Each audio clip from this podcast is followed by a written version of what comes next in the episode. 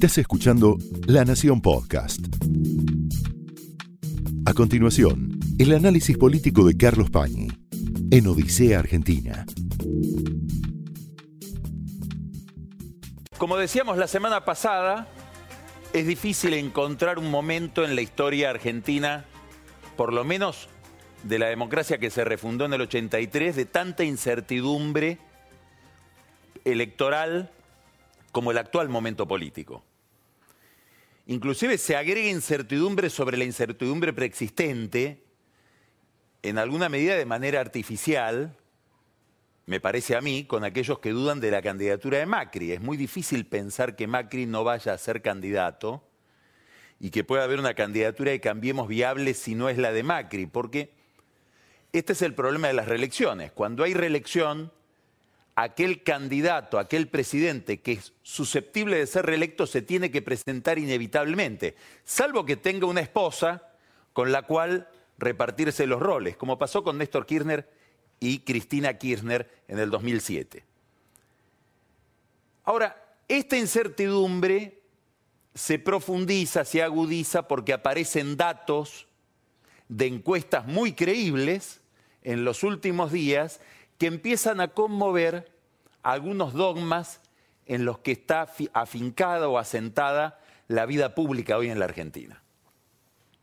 Hubo entre todas las encuestas una muy importante por los efectos que produjo la semana pasada. Se conoció el miércoles pasado, es una encuesta de una consultora muy certera, muy prestigiosa, que en general no publica esos números por la prensa, lo cual le da todavía más credibilidad porque es una señal de que no intenta con esas publicaciones influir en la opinión pública.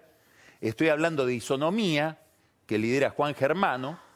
Bueno, ¿cuál fue la novedad que trajo isonomía y que produjo un impacto muy fuerte, sobre todo en el mercado financiero? Ellos vienen haciendo un sondeo de opinión pública donde le proponen, entre muchas otras cosas, a los encuestados un balotaje entre Macri y Cristina Kirchner, como hipótesis, como escenario. Hace un mes esa pregunta tenía una respuesta. Estaban prácticamente empatados, pero ganaba Cristina por un punto, dentro del margen de error. Llamó la atención. 15 días después, en otra encuesta, que presumiblemente era para el gobierno, Cristina Kirchner se impone en ese balotaje imaginario por cuatro puntos. Y en la encuesta del miércoles pasado, Cristina Kirchner gana ese balotaje en la encuesta de isonomía por nueve puntos. Bueno, esto produjo un estado de, de pánico, sobre todo en los tenedores de bonos, que presumen que si termina siendo este el resultado de una elección y Cristina vuelve al poder, las posibilidades de default de que ella no pueda, ni quiera, o no, o no pueda o no quiera pagar la deuda, sean muy reales y por lo tanto hay que desprenderse de esos activos argentinos. Esto hizo que trepara notoriamente el riesgo país la semana pasada, básicamente movido por esta encuesta que consumen también muchos clientes de esta consultora en el exterior. ¿Qué observaciones hay que hacer sobre, este, sobre esta hipótesis, sobre esta novedad? Primero, algunas rarezas. Quiero aclarar, estas observaciones que voy a hacer no son observaciones que hablen de que la encuesta esté mal hecha. No, son observaciones que se hacen y se deben estar haciendo los mismos encuestadores que la hicieron, no porque duden de lo que hicieron, sino porque dudan de si el estado de opinión que expresa esta encuesta es sostenible en el tiempo o está manifestando una rareza del momento. Y en el futuro los números pueden ser distintos. Esta es la gran pregunta. ¿Por qué? Porque la primera rareza de este sondeo de isonomía que produjo tanto impacto y del que se está hablando todavía, es que verifican que muchos votantes que hace 15 días votaban a Macri pasan directamente a votar a Cristina. ¿Se puede pasar tan rápidamente de votar a Macri a alguien que hace 15 días decía yo voto a Macri a decir ahora voto a Cristina? ¿O en realidad lo que hay es un momento de bronca? Que dice, ¿sabes qué, Macri? Me defraudaste tanto, estoy tan enojado con vos que voy a hacerte lo peor, que es votar a Cristina. Ese momento de bronca, ese voto castigo, ¿se sostiene en el tiempo o es el resultado de un malestar momentáneo? Primera pregunta. ¿Por qué vale la pena hacerse esta pregunta? Porque en el mismo sondeo aparece que hay un 60% de los encuestados que dicen no saber a quién va a votar en las elecciones de octubre. ¿Qué quiere decir? Que cuando uno a la gente le pregunta por quién vas a votar, no sabe. Ahora, si le dice, ¿y votarías si fuera este el escenario? Cristino Macri, Labaña o Cristina, ahí sí se orienta un poco el voto, pero por una pregunta que está haciendo el encuestador.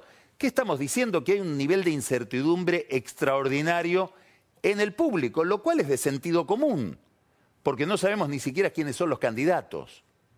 Sabemos que prácticamente Macri, inevitablemente, muy probablemente va a ser candidato, más allá de que se cuestione eso, como voy a referir ahora en un minuto en el propio Cambiemos, pero Cristina Kirchner, por ejemplo, que sería el otro término de esta polarización, no sabe o no contesta, a pesar de que todo indicaría que va a ser candidata. Otro dato interesante de esta encuesta, que entraña un mensaje en principio para el peronismo no kirchnerista, es que no habría una tercera posición. O es Macri o el candidato para castigar a Macri es Cristina Kirchner. Esto es muy importante porque refuerza la idea de que hay una dinámica de polarización similar a la que se da en otras sociedades en este momento. Sin ir más lejos, Brasil, donde también el centro se hundió y mucha gente elegía a Fernando Haddad, el candidato de Lula, para impedir que llegue Bolsonaro y castigar a Bolsonaro, y mucha gente usó a Bolsonaro para impedir la restauración del PT, sin preguntarse demasiado por los rasgos negativos o los rasgos desagradables que para ese mismo votante tiene el candidato al que eligió como herramienta o como arma para herir al otro candidato. Es decir, una elección más movida por el rechazo a otro que por la adhesión al propio candidato. Esto está dominando a muchas democracias occidentales hoy y según esta encuesta está dominando también a la democracia argentina. Ahora, también es un mensaje para los radicales. Porque si es verdad, y es verdad, que hay un sector del radicalismo que está pensando en una candidatura de la baña, hasta ahora esa candidatura de la baña parece ser más un fenómeno de la oferta política de aquellos que quieren a la baña como candidato, que están buscando a alguien a quien se pueda votar contra el kirchnerismo sin que sea Macri, que un fenómeno de la demanda electoral. Cuando uno mira los votos o la intención de voto que tiene Ilabaña en todas las encuestas, también en esta disonomía, es muy bajo. En algunas no alcanza el 10%. Hay otro misterio en la Argentina el voto de ese peronismo que iba a venir a redimir al peronismo del kirchnerismo, que iba a llevarse puesta a Cristina, que estaba hecha a pedazos supuestamente, hipótesis que dominó la política argentina en los últimos tres años y medio, ese volumen de votos o ese electorado que estaría detrás de ese candidato peronista, no kirchnerista, no supera en las encuestas el voto de masa en la primera vuelta del 2015. Es raro eso y obliga a replantearse la situación del peronismo y sobre todo qué significa Cristina. Da la impresión de que hoy Cristina no es un problema del peronismo, empieza a ser una solución, la solución más aceptable para ese movimiento político. Es de hecho la que más votos tiene y los que pretendían desafiarla no logran superarla ni alcanzar a la mitad del volumen de votos que aparentemente ella tendría en las encuestas. Quiere decir que para los radicales que dicen vamos a buscar una tercera posición en la baña, esta encuesta también resulta un problema. Macri juega con eso, está atendiendo a la demanda del radicalismo, está, le dicen queremos control de precios, bueno, les doy un acuerdo de precios en el cual Macri no cree, tampoco cree el ministro de Hacienda, es una especie de calmante para que el radicalismo no siga presionando, sobre todo a través de los diarios. De hecho, tuvo Macri una reunión con Lustó, donde dicen que Lustó le habría insinuado un poco en media lengua si no tendría que revisar su candidatura y pensar en que el candidato sea otro. Y Macri no se lo negó del todo. Le dijo, mirá, sí, yo a veces lo pienso también, no sé cómo bajarme, no me puedo bajar. Si uno lo trajera a Macri hipnotizado, o no hipnotizado y le pregunta por las posibilidades de que desista de su candidatura, cero, menos 10. De hecho, esta noche él va a dar una entrevista o se va a, difundir una entrevista eh, grabada, que ya se sabe cuál, cuál es su contenido, donde él insiste en que le gana a Cristina en un balotaje. También son problemáticas las relaciones entre el radicalismo y la baña. ¿Por qué? Porque Lustó habla también con la baña. Ya tuvo varias reuniones con la baña y con gente de la baña. Y aparentemente cuando le sugiere a la baña la posibilidad de algo que el propio Lustó publicó el otro día en el diario Infobae, que es abrir Cambiemos, traerlo a la baña a una interna con Cambiemos, dentro de Cambiemos, perdón, a una interna contra Macri, que le permitiría al radicalismo eliminar su tensión interna y decirle a los que quieren ir con la baña, anda con la baña, pero dentro de Cambiemos, cuando él le plantea a la baña esa posibilidad, la baña dice, sí, sí, lo puedo evaluar, pero que no sea Macri el candidato del PRO, que sea María Eugenia Vidal, contra Macri no. Bueno, son demasiadas condiciones las que pone la baña y para los radicales esto también es un problema. Todo esto beneficia obviamente a Macri porque aquellos que quieren reemplazarlo no encuentran la jugada perfecta para reemplazarlo dentro del espacio, podríamos llamar, antikirchnerista. Ahora, esta encuesta, que como decimos tiene un resultado muy hipotético, nueve puntos de ventaja para Cristina en contra de Macri en un balotaje, pero con todos los condicionamientos que estamos planteando, es decir, un voto muy raro de gente que votaba a Macri y vota a Cristina, da la impresión que es más por bronca que por un voto racional, 60% del electorado que no sabe cómo va a votar. Todos estos condicionamientos que le vemos a esta encuesta, que la vuelve no poco creíble a la encuesta, vuelve poco creíble lo que dicen los encuestados, trae algunos datos o algunos fenómenos muy importantes, muy relevantes para tener en cuenta si estamos analizando el presente político de la Argentina. Y el primero es que hay un dogma en el que se basaba toda la estrategia oficial del gobierno, toda la estrategia electoral del gobierno. Y ese dogma era, es imposible que Cristina gane un balotaje. Hay un 65% del electorado convencido de que jamás la votaría. Bueno, ese dogma se está descongelando. Ese dogma ha sido puesto en tela de juicio por muchos sondeos de opinión, pero la novedad de isonomía es que ese dogma es muy cuestionable y puede haber encuestas que indican que Cristina es susceptible de ganar, de ser votada como para ganar en un balotaje. ¿Por qué? Porque hay un supuesto en el que se basaba esa idea de que Cristina es invotable. Y ese supuesto es, y de esto vamos a hablar en un ratito con el ministro de Justicia Garabano, que si miramos el voto de un votante real o potencial de Cambiemos, y lo abrimos como si fuera un objeto y vemos de qué está hecho el voto, 60% de ese voto está hecho o estaba hecho de, vamos a usar una palabra muy amplia, valores. Se privilegia el estilo del gobierno, la presunción de que son más decentes, la idea de la transparencia, un manejo del poder más flexible, menos autoritario, un estilo. Y que esto, estos valores, se superponen o se sobreponen a una economía que da prestaciones lamentables. Esto es lo que podría estar cambiando en este momento. Y ese voto, cuyo 60% era política, podría estar pasando a tener un 60% de economía. ¿Por culpa de qué? Por culpa de la inflación. Si lo que se empieza a advertir en los sondeos, y esto lo advierte el gobierno, y por eso se inquieta por la inflación, ahora vamos a hablar de esto y después vamos a hablar largamente con Buscalia de este, de este problema, es que la inflación empieza a perturbar la percepción de determinados fenómenos. Empieza a ser un velo o una lente que obliga a ver distintos fenómenos que hasta hace poco se, veían de otra manera. Básicamente dos fenómenos. El pasado de Cristina,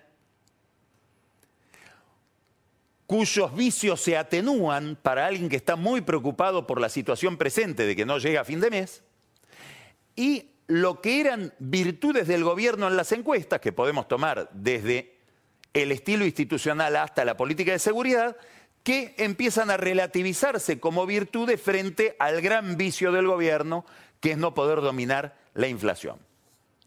¿Cómo mira el gobierno este problema? Vinculando directamente inflación con tipo de cambio. ¿Por qué? Porque creen en el gobierno que el principal factor que determina la inflación es el movimiento del dólar y el dólar, como sabemos, es un costo de la economía. La mayor parte de las cosas que consumimos están hechas de dólares. Por lo tanto, si el dólar es más caro, esas cosas van a ser más caras. Por eso, en realidad, si uno le, hace tomar la droga de la verdad al oficialismo, al presidente, a Peña, a Dujovne, y le dice, ¿en qué crees de las medidas que anunciaste el miércoles pasado? Bueno, de todas las medidas que anunciaron, en la que más creen es en las medidas que tienen que ver con el mercado de cambios. En ponerle un techo fijo a la banda cambiaria, que no puede ir mucho más allá de 51 hasta fin de año. Digamos, ven el problema del dólar como un problema central. Y acá es donde se enreda todo. ¿Por qué? Y porque la polarización con Cristina afecta el mercado de cambios. Aquellos que más se asustan con la posibilidad de que Cristina vuelva son los primeros que salen a comprar dólares. Cuanto más macrista es el votante y más se asusta con Cristina, más daño le hace a Macri comprando dólares. Por eso esta encuesta tiene un efecto muy negativo sobre el clima económico, porque le está diciendo a esos votantes, cuidado porque Cristina puede ganar. Y es más, hay votantes que hoy le darían el voto que hace 15 días no se lo daban. Ahora, todo esto descuenta descuenta algo que nunca hay que olvidar y que son dificultades muy estructurales que tiene Cristina Kirchner para competir, que ella las conoce muy bien. Digamos, Cristina, que es inteligentísima, hace una campaña de alguien que sabe que irrita.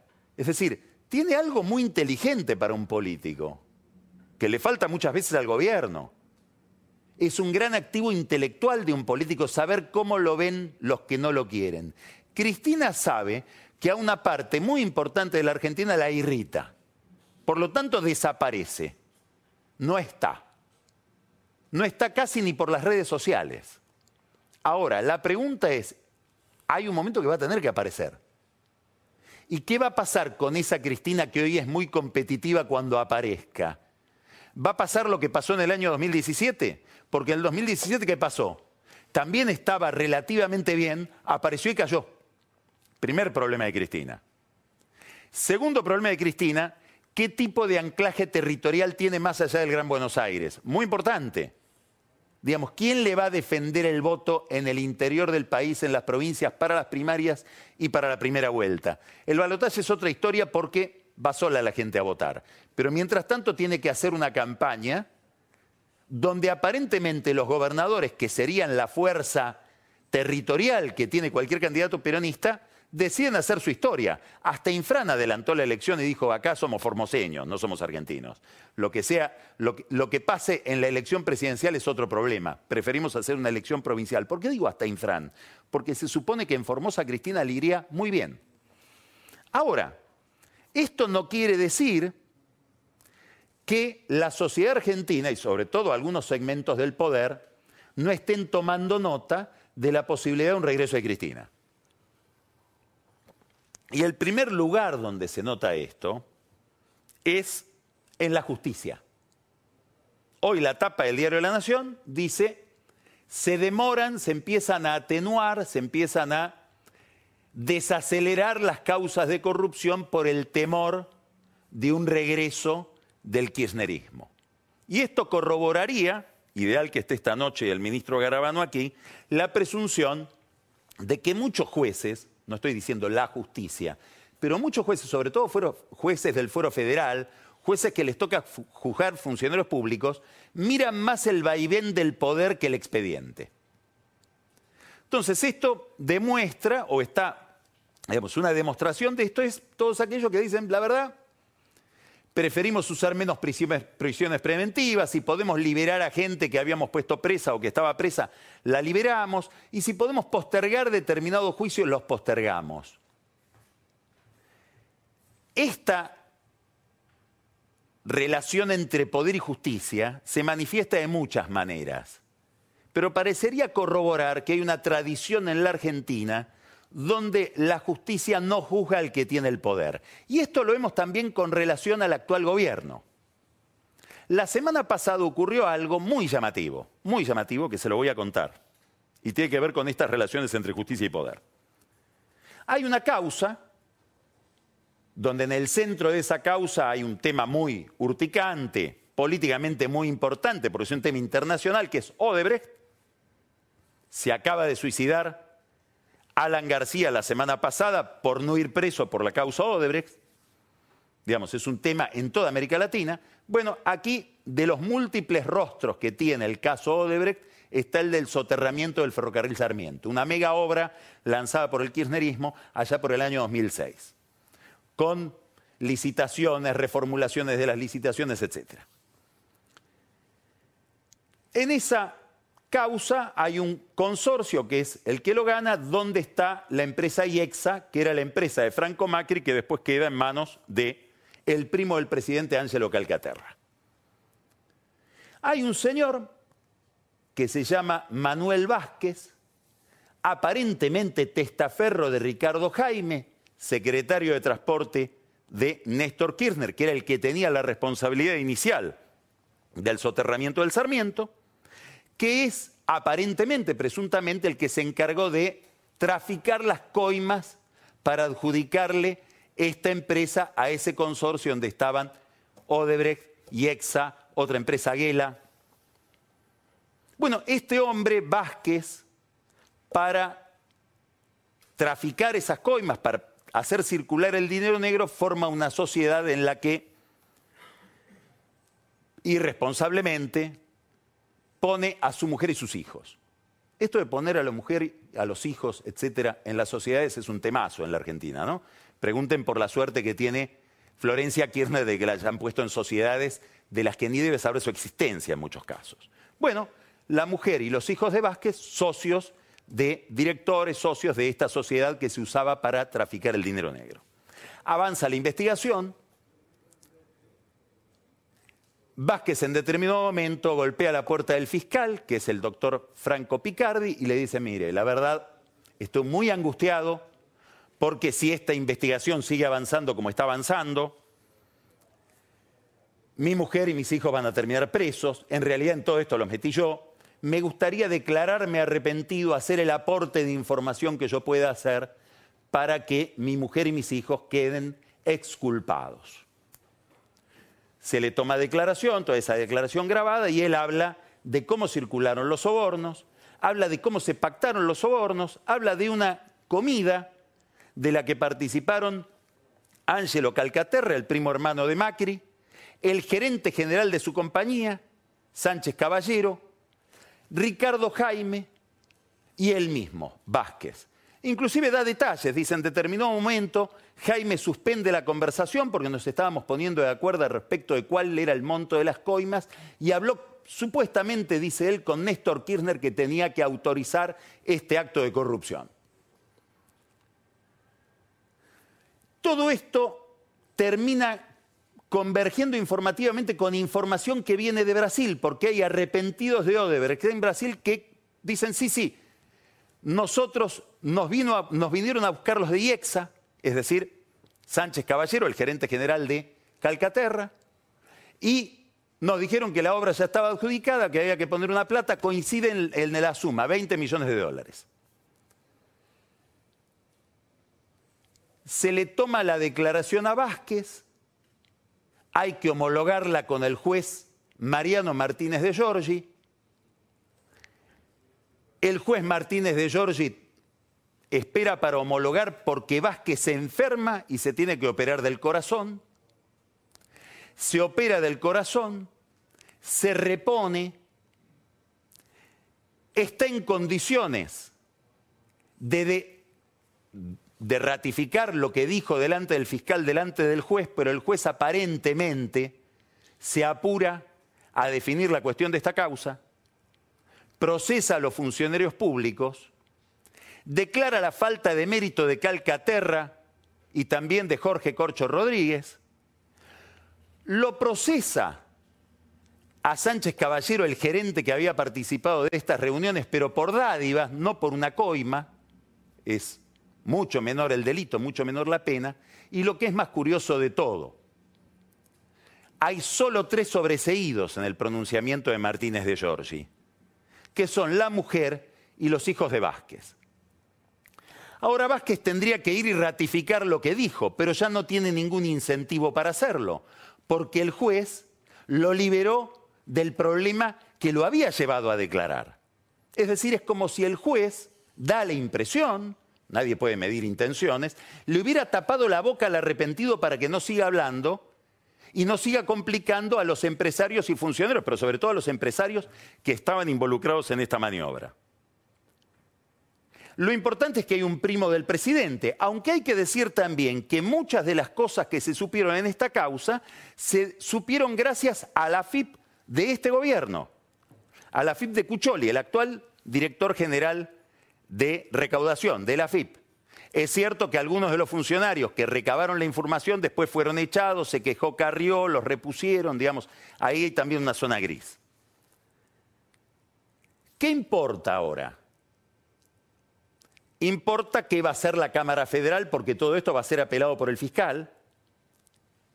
Tienen que decidirlo el doctor Irursun y el doctor Bruglia, que es de otra sala de la Cámara Federal, son de dos salas distintas, la sala 1 y la sala 2. Si no se ponen de acuerdo, tendría que ir otro juez, que es el, doctor Bertuzzi, que es juez con Bruglia de la sala de, la sala 1 de la Cámara Federal, bueno, va a ser un tema de extraordinaria tensión por los personajes a los que implica y además por el aspecto que tiene este procedimiento de haber usado la figura del arrepentido para que el tipo no se arrepienta. Trate de no arrepentirse porque me crea un problema. ¿Cuál es eh, lo que vuelve a todo esto más sospechoso, más desagradable? Insisto, sin que uno pueda medir intenciones, es que a la esposa del juez Martínez de Giorgi, que produjo este pronunciamiento, se la va a nombrar ahora jueza en el conurbano bonaerense, en Harlingham, se le da un juzgado federal. Nadie entiende por qué se lo dan, seguramente debe ser por, los méritos de esta abogada que se llama Ana María Juan, pero todo el mundo empieza a sospechar si no, si no será por haber prestado este servicio a alguien que es primo del presidente. ¿Tuvieron que ver los organismos de inteligencia en todo esto? No lo sabemos. Hay gente que escuchó a Rivas decir que él estaba muy inquieto por la suerte de Ángelo Calcaterra, es el titular de la AFI. Lo que sí sabemos es que el juez Martínez de Giorgi desde la época de Estiuso tiene una vinculación muy estrecha con los organismos de inteligencia. ¿Por qué importa todo esto? Porque si hay algo en lo que el gobierno se puede fortalecer en la campaña electoral es justamente en la transparencia institucional y en la transparencia judicial.